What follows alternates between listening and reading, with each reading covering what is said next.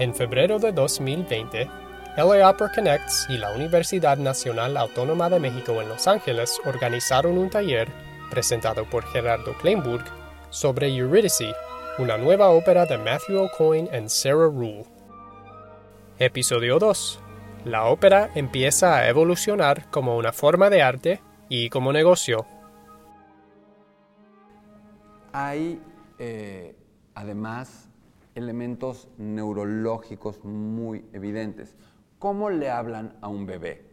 Hola bebé, ¿cómo estás? ¿Cómo le hablan? ¿Y? ¿Cómo le hablas a tu mascota? Ándale, come. Ándale, come. ¿Cómo hablas? ¿Alguna vez han pensado por qué hablamos así? ¿Por qué le hablas así? ¿Quién dijo que hablar así es lo bonito y no hablar grave? ¿Quién lo decidió? ¿Cuándo? ¿Cómo? ¿Por qué? Alguien que me explique. Si todos lo hacen, deben saber por qué, ¿no? ¿O no saben? Yo no sé. Y lo hacen. Y lo hacemos.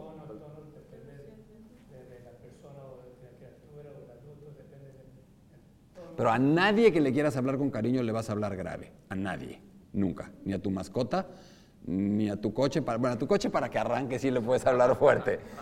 Ni a tu... Y, sobre todo a los bebés. Entonces la teoría es, no, es que claro, los bebés no registran todavía, el, no tienen el registro medio y grave este, desarrollado. Y Ya hay experimentos. No es cierto.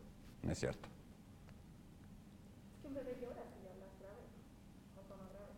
Es decir, nuestro cerebro, por alguna razón, está programado para ser muy receptivo a los sonidos agudos.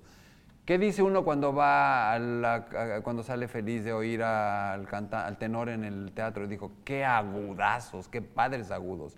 Y uno está esperándolos, ¿no? Uno está esperando ese agudo, con una mezcla de morbo, como, como el trapecista que se va a echar el triple mortal, nada más que el problema es que el trapecista tiene red y los cantantes no tienen red. Es mucho más peligroso ser cantante que trapecista. El canto, los agudos, y todos programados para eso. Un ejemplo que también es, me parece impresionante es el siguiente. Si una, está demostrado, hay experimentos. Una mujer, en particular una mujer, fíjense, una mujer, ¿eh? Seguimos, o sea, el cuento va a ir cuadrando completito. Una mujer es mucho más receptiva que un hombre a ciertos sonidos.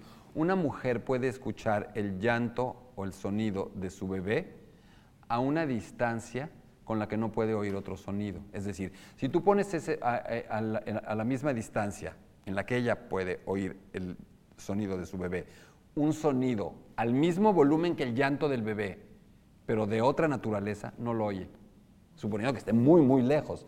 Y de pronto, nunca han estado, o sea, yo así como hombre sí he estado que una mujer dice, está llorando, y dices, no manches, ¿cómo? O sea, yo tengo un super oído, vivo de eso.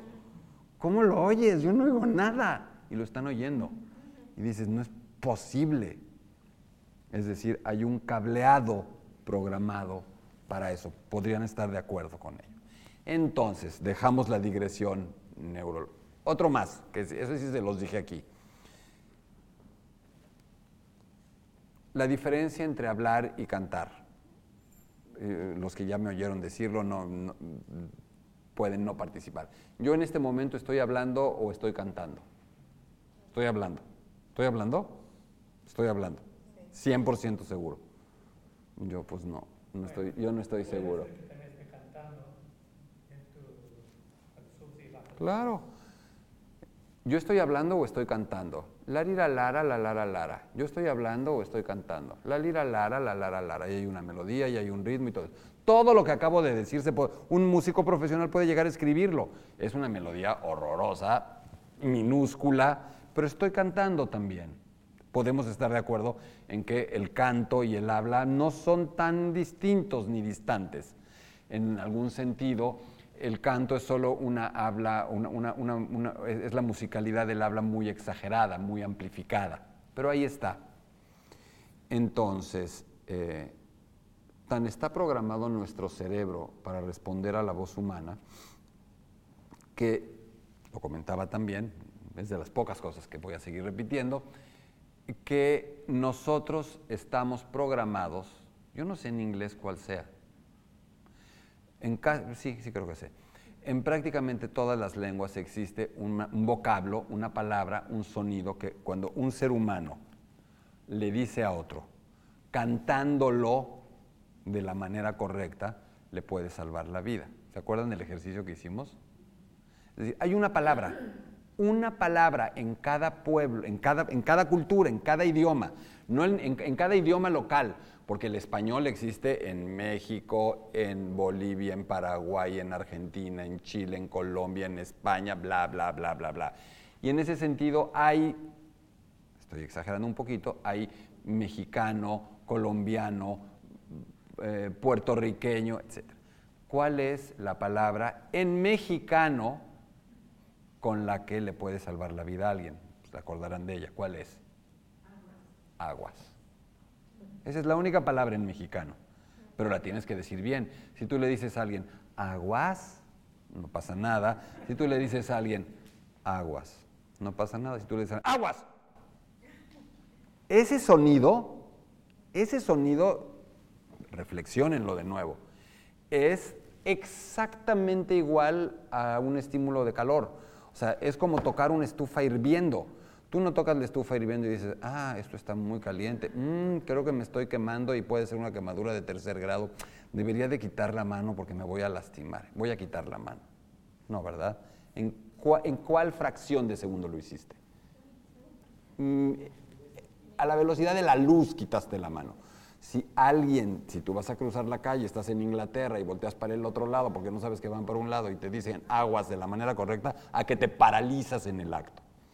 Ese es un ejemplo básico, pero poderoso, de cómo nuestro cerebro está cableado y está programado para ser receptivo a la voz humana y a la voz humana expresada de cierta manera y a, la voz humana cuando está amplificada. Ya lo vimos con los bebés, con los sonidos agudos, con las frases para salvar la vida, etc. Todo esto me parece que a su manera los griegos ya lo entendían porque ellos asociaron la música con muchas otras prácticas, la astronomía, la música de las estrellas, encontraron, eran tipos brutalmente inteligentes, toda la parte matemática, la correlación matemática, las proporciones eh, matemáticas que pueden tener los sonidos, las frecuencias, etc. Pero a mí me parece que la prueba más grande de cómo los griegos entendían toda esta neuroquímica del habla y del canto, es el cuento que acabamos de ver. ¿Por qué? ¿Qué hace el personaje central del cuento que acabamos de ver? ¿Qué hace Orfeo? ¿Para qué? Canta cuando se muere su amada. ¿Para qué? Para que regrese. Deténganse. Porque con esta, o sea, podríamos terminar ya el curso con esta frase, de hoy y mañana y ya ir a ver la ópera y listo. Piensen un segundo. ¿Se les ocurre un milagro más grande que revivir a alguien a quien amas? ¿Existe algún milagro más grande que ese? Tu hijo, tu padre, tu hermano, tu amigo, tu mascota. ¿Existe un milagro más grande sobre la tierra que revivir al ser al que amas? A un ser amado, no hay. O, saben, o que 10 millones de dólares valen más que revivir eso. No.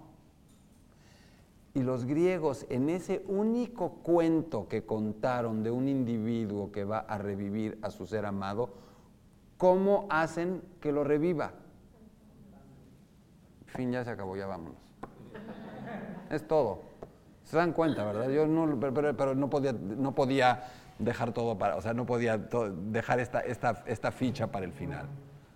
Orfeo no le va a leer, este, no le va a despejar una ecuación cuadrática, no le va a, no le lleva las joyas del mundo, no, ni siquiera, eh, o sea, su canto, su lira y su canto esa es una prueba absoluta de que los griegos entendían lo que les acabo de decir.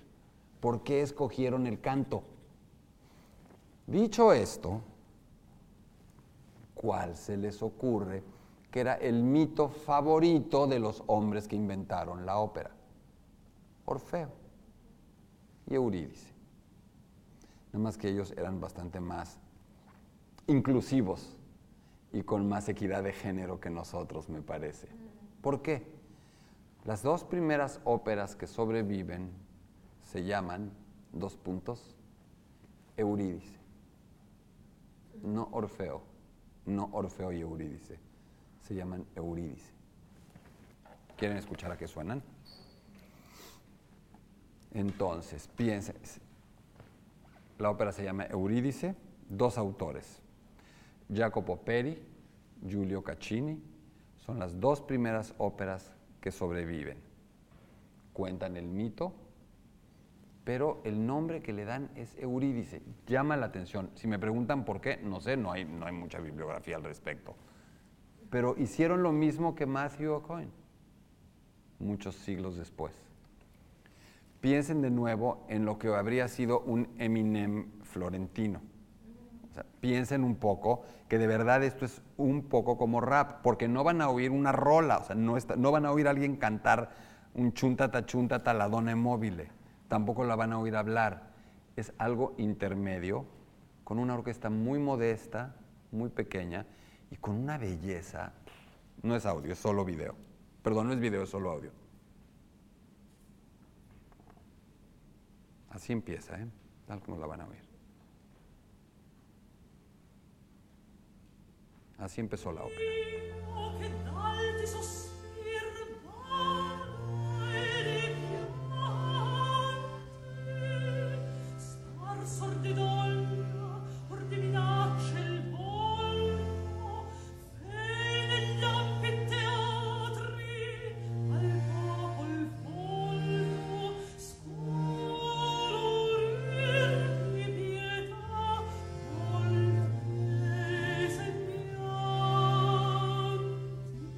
Y así una hora cuarenta, ¿eh? Yo lo puedo imitar. Estoy inventando.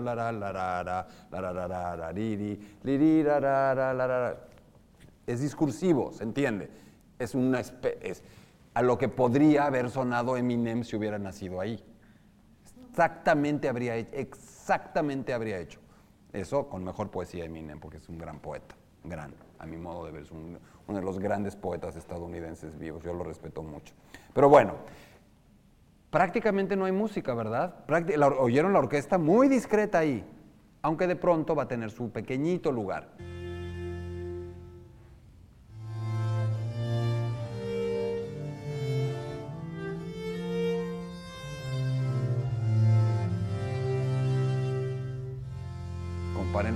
80, 90 músicos aquí en el foso de la LA Opera haciendo un escandalazo, mientras aquí son...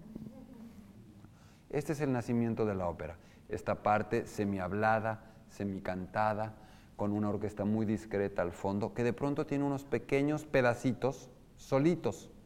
Esos pedacitos solitos se repiten una y otra vez a lo largo de la ópera. Por eso, es decir, regresan, en italiano sería ritornan y por eso se llaman ritornelli, ritornelos, son regresitos. Ese es el principio de la gran orquesta que después vamos a escuchar. Vuelvan a ver un poquito antes y lo dejo correr.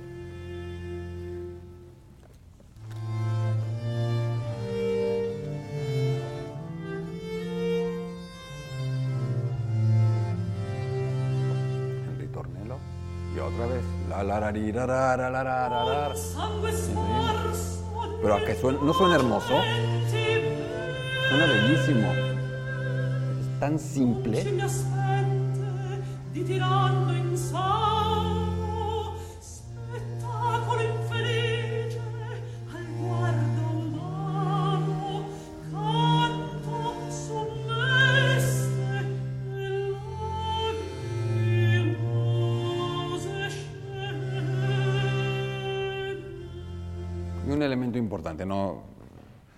Que no podemos soslayar. Hay una diferencia que sí es clarísima entre hablar y cantar. Una. Una sola. Pero esa sí es musical. Es decir, se, las digo primero con términos musicales, es decir, el habla no es melismática y el canto es melismático. ¿Qué quiere decir melismático? Que no tiene melismas. ¿Qué es un melisma? Ponerle más de un sonido a una sílaba. Cuando una de las características de hablar, esa casi nadie la dice, esa sí es tajante. Nunca usamos más de dos sonidos para una sílaba. a veces encabalgamos sílabas, pero ¿qué dice? Ya llegaste, la, la, la, la, sí, ya llegué, oye, ¿cómo estás? Nunca dices, ya llegaste. No, ¿verdad? Eso sí no. Si tú llegas y le dices a alguien buenos días, ya no, buenos días. El canto tiene melismas, ¿se entiende? Facilísimo, que el ejemplo fácil de melismas, la letanía de las posadas. En el nombre del cielo, oh, oh, os pido posada. Esos son melismas. Tú no puedes llegar a decir, oye, me das posada, me das posada, porque no es, es, raro. ¿A dónde voy con esto? El, el principio de la ópera, el recitativo, es no melismático. ¿Oyeron que nada más había una sílaba? Es un sonido por sílaba. No. Ritornelo de nuevo. Pedacito que regresa.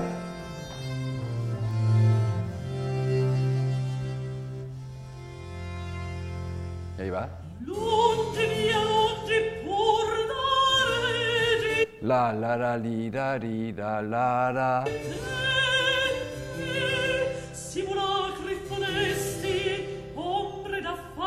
Ri ri da ri da la la la la. Y un melisma. ¿Lo perciben o no lo perciben?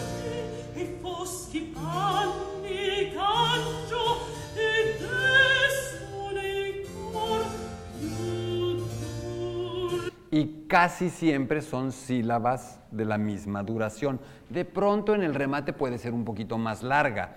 También esa es una diferencia. Cuando nosotros hablamos, básicamente nuestras sílabas llevan en la misma duración. No dices, ¿cómo estás? ¿Cómo estás? Tan, tan, tan, tan, tan. Nada más para que lo tengan bien presente. Y nosotros, además, tan es verdad que todos cantamos, que todos ustedes saben leer saben seguir algunas eh, indicaciones musicales y no se han dado cuenta. Cuando ustedes tienen esto, en inglés, que es nada más así, esta cosita, ¿cómo se llama? Signo de interrogación. Signo de interrogación, el question mark, ¿no? ¿Qué es un signo de interrogación? Es una instrucción musical. Es una instrucción musical. Dice, por favor, para que sepan que estás haciendo una pregunta, la melodía que uses en esa frase, haz un intervalo ascendente alargado al final. Me explico. Ya llegaron, estoy exagerando. ¿Qué hora tienes? ¿En inglés cómo sonaría? ¿Cómo? A ver, es que no sé si en inglés funciona igual. A ver, eh,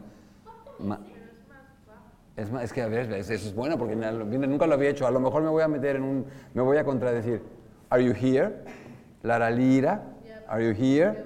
¿Ya llegaste? Entonces, tenemos, eh, tenemos estas instrucciones musicales cuando hablamos. También cuando tenemos este signo, el signo de admiración, ¿qué quiere decir? Que vayas haciendo tu melodía más amplia, más amplia. Si de verdad estás siguiendo, eh, empiezas a tratar de hacer una exclamación, tiene que ser, ustedes saben cómo es una exclamación, es una instrucción musical también. Todo esto entonces para decir que nuestros amigos florentinos empezaron a evocar justamente ese tema recurrente de los griegos y un mito que resultaba tan importante para los griegos como era el mito de Orfeo, en el que a través de la música y el canto, que es algo consustancial a este fenómeno que luego se llamó ópera, se podía lograr un milagro supremo. La ópera va a cambiar en determinado momento y va a ser bastante pronto. Y ahora vamos a, lo que, lo que sí tengo planeado y lo que sí armé es una lista larga de cómo el mito de Orfeo va corriendo a lo largo de la historia de la ópera. Es decir, les voy a ir poniendo fragmentos de cómo en distintas épocas se hicieron óperas sobre Orfeo y a partir de ahí voy a ir tratando de jalar la cuerda hasta llegar a hoy. Hasta este momento que les estoy contando de los primerísimos orígenes de la ópera, nadie estaba hablando de hacer música, nadie estaba hablando de... no había cantantes, no había músicos, no había nada de eso, eran estos, este grupo. Pero he aquí que 20, 30, 25 años después del origen de la ópera, 1580 es el origen de la ópera, por ahí de 1600 sucede algo. Obviamente, si querían reproducir esa, esas, esos juguetitos que estaban haciendo, esos intermedios, alguien tenía que escribir un poquito cómo le cantaba, como ese medio canto, ¿no? Porque si no, ¿cómo lo repetías? Solo lo podías hacer una vez. Y si tú tenías algo que había quedado tan lindo, ¿cómo sobrevive eso? Alguien lo tuvo que escribir, le tuvo que escribir las notitas con las que medio sonaba, ¿sí o no? Si no, no se puede preservar. Es como, si, eh, es como querer, si no tendría que ser tradición oral. Si tú escribes un texto, pues lo tienes que escribir para que alguien lo pueda reproducir, leer, llevar de un lado a otro. Cuando empieza a complicarse un poquito más o empiezan a buscar eso, empiezan ahí sí a recurrir a gente que es músico de verdad en la época y le dicen, oye, no seas malo, escríbele un poquito la música. Y lo que sucede unos 20, 25 años después del nacimiento de la ópera es que en un lugar cercano, eh, en Italia, hay un grandísimo compositor, un músico genial uno de los músicos más grandes de la historia, Claudio Monteverdi. Claudio Monteverdi es un músico gigante de esa época y no escribe ni está metido en el rollo de las óperas estas. Y seguramente alguien le dijo, oye Claudio, allá en Florencia están haciendo algo nuevo que está increíble, tienes que ir a oírlo. Está loquísimo, está padrísimo. O sea, ahora parece absurdo, pero imagínense que de verdad era algo nuevo, era un invento. Y Claudio Monteverdi, músico genial, va a Florencia, ve esas primeras óperas y dice, wow, esto está increíble, solo le falta algo, yo. Pero es bien, dice, está padrísimo, pero la la la la la la la la la la la la o sea, neta solo les apareció, ¿cómo?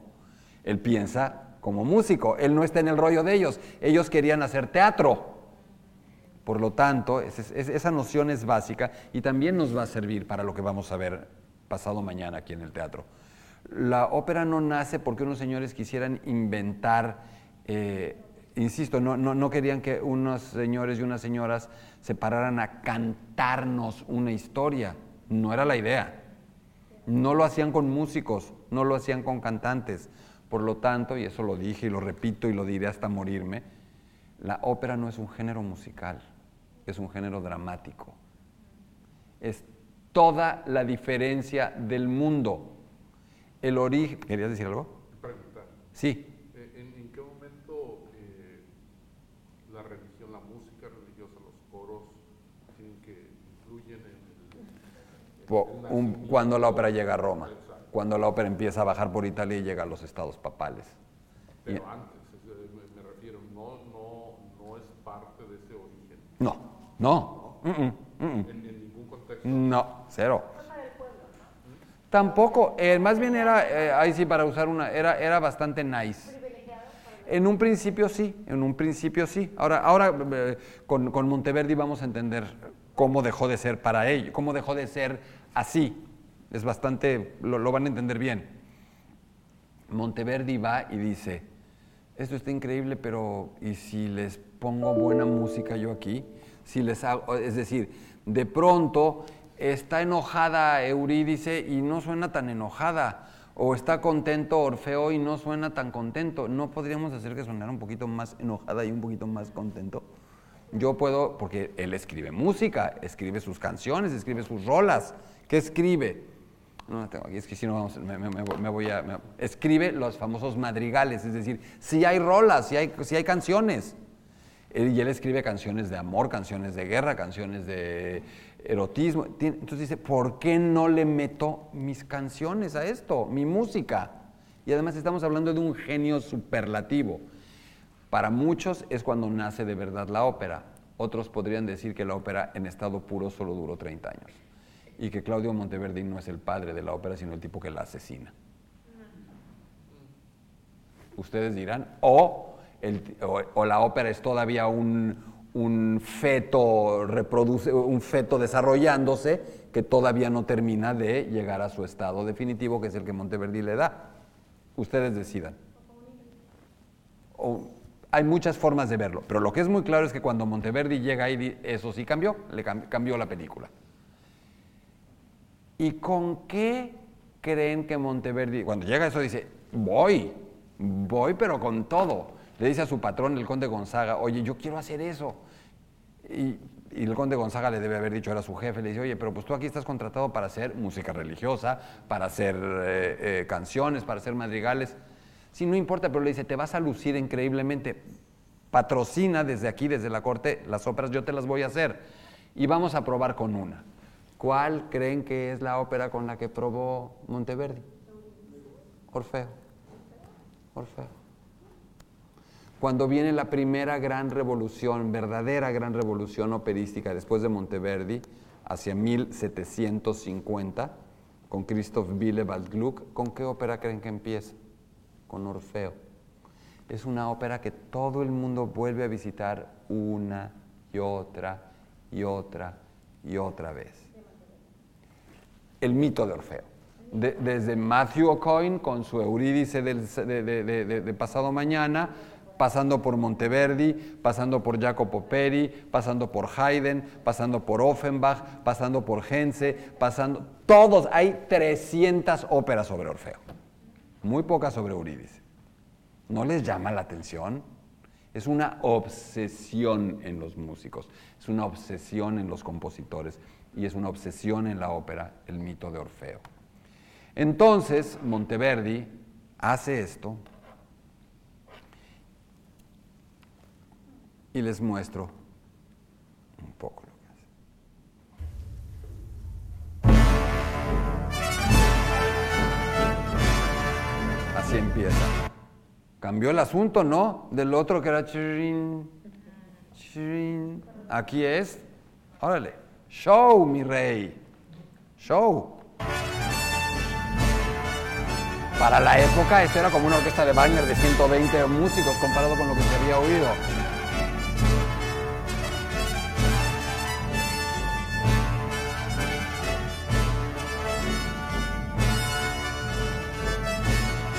Me adelanto porque repite tres veces la, la fanfarria. Es una fanfarria además con la que identifica a su patrón.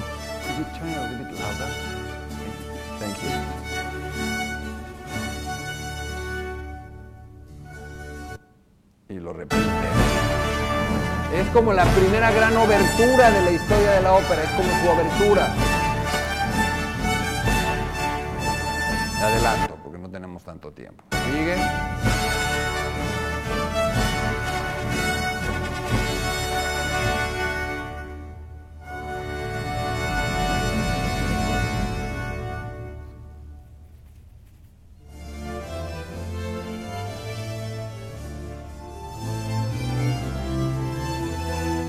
Mucho más melodiosa la orquesta. ¿Se acuerdan de la discreción de la orquesta que oímos? Aquí ya la orquesta canta, ¿no?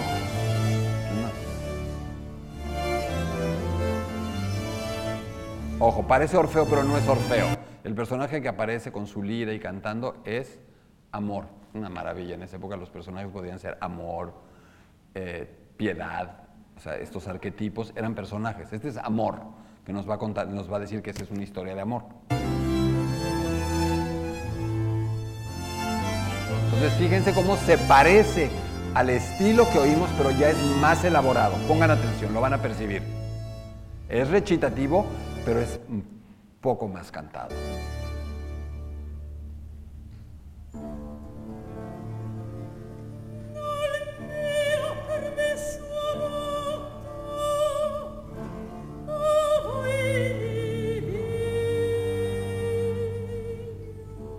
Ya no está hablando del todo, ¿verdad? ¿Pero ¿Lo percibieron? Se parece, pero no es igual.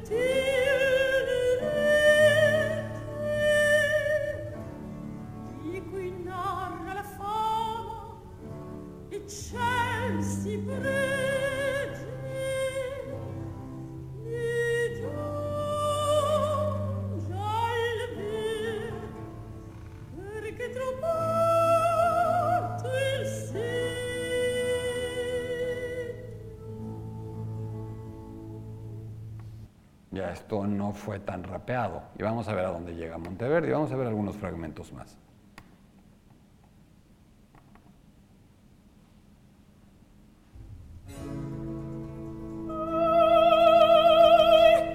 Es la chica que va a decirle a Orfeo que Eurídice la picó la víbora y se murió.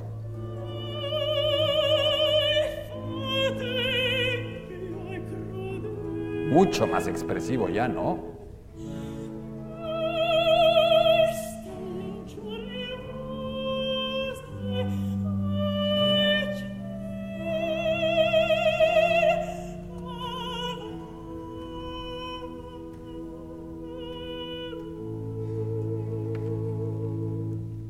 Dice Matthew O'Coin, y me parece increíble, que es una falta de respeto de Monteverdi a todos los compositores que hicieron. Es el primero que se ocupa del mito de Orfeo, el que se supone que es el padre de la ópera y escribe la ópera más bella del mundo y la ópera más bella de la historia con la música más bella de la historia. Todo lo que siguió después ya no alcanzó esto. Lo dice O'Coin.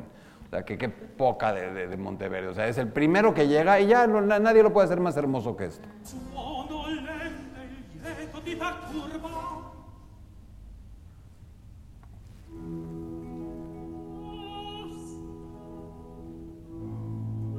No se preocupen, ¿eh? no crean que nos vamos a quedar en estas languideces. Van a ver los fragmentos que les pongo súper hot y súper intensos. No crean que va a ser todo así, ¿eh? Y no, dos horas y media así nos morimos. Hasta el momento en el que él prácticamente va a cantar un aria.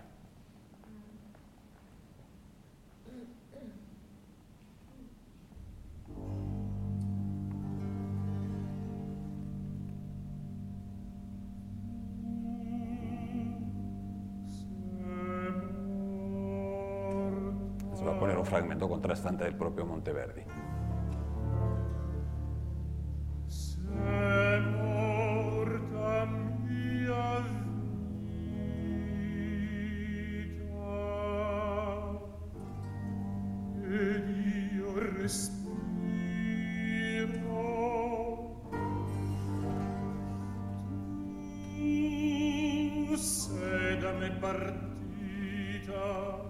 Supuesto también Monteverdi nos muestra al Orfeo en su parte festiva, en su parte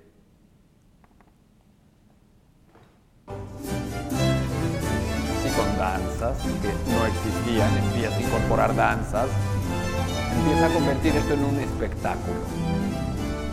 No era la intención original.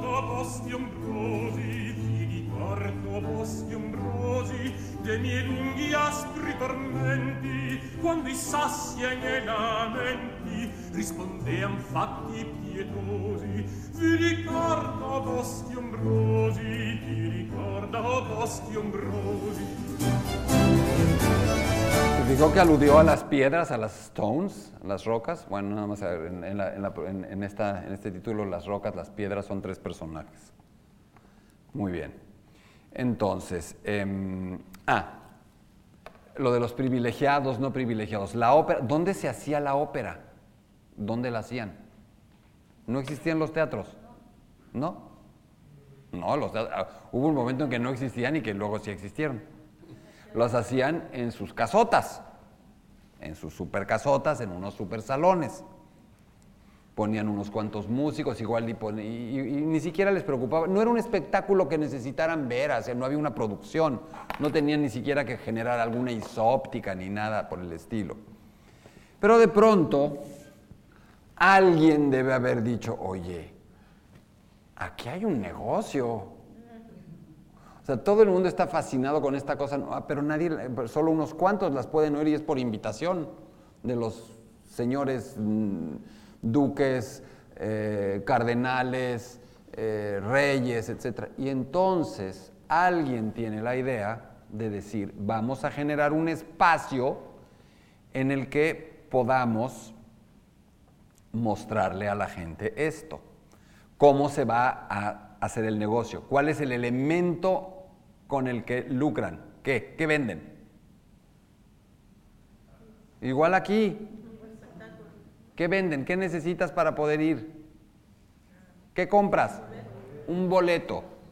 Un boleto, parece, parece este mono tanto, van a ver, es Fundamental en la historia de la ópera la aparición del boleto. Es, es, es- es muy probablemente el elemento más determinante de toda la historia universal de la ópera, la existencia de un boleto. ¿Alguien tiene idea de por qué?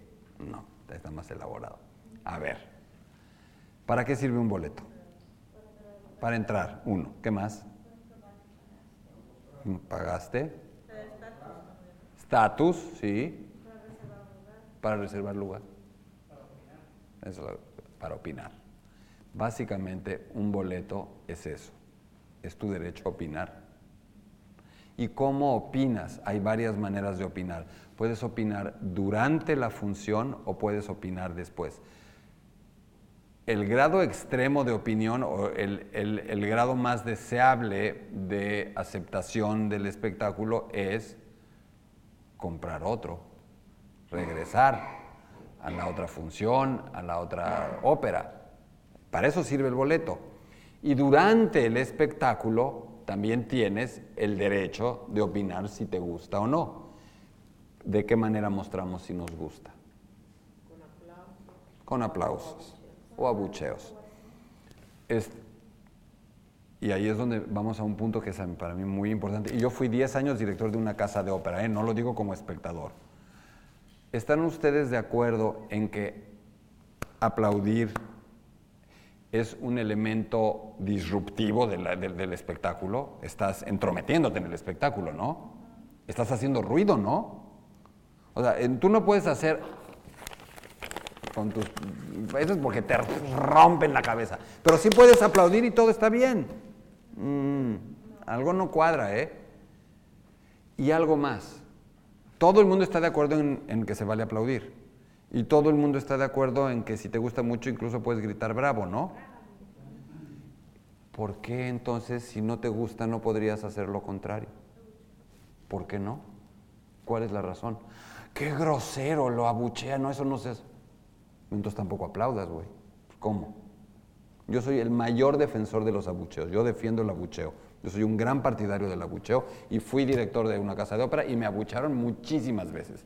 Y tuvimos escándalos terribles en donde la producción, hacíamos producciones súper radicales y eran unos chiflidos ensordecedores y mi mamá se agarraba bolsazos con la señora, con los que abuchaban por defender a su hijo y todo esto. Y decía, pasa nada, es, no pasa nada.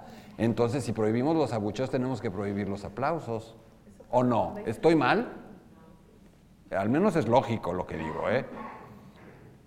Entonces, hasta ahí está muy mono, pero ¿por qué digo que es el invento más importante en la historia de la ópera? ¿Por qué? Porque en el momento en el que tú puedes o no comprar otro boleto, hay un señor que está ganando dinero con eso. ¿Y qué quiere? ¿Que compres boleto o que no? ¿Y cómo puede hacer que compres más boletos?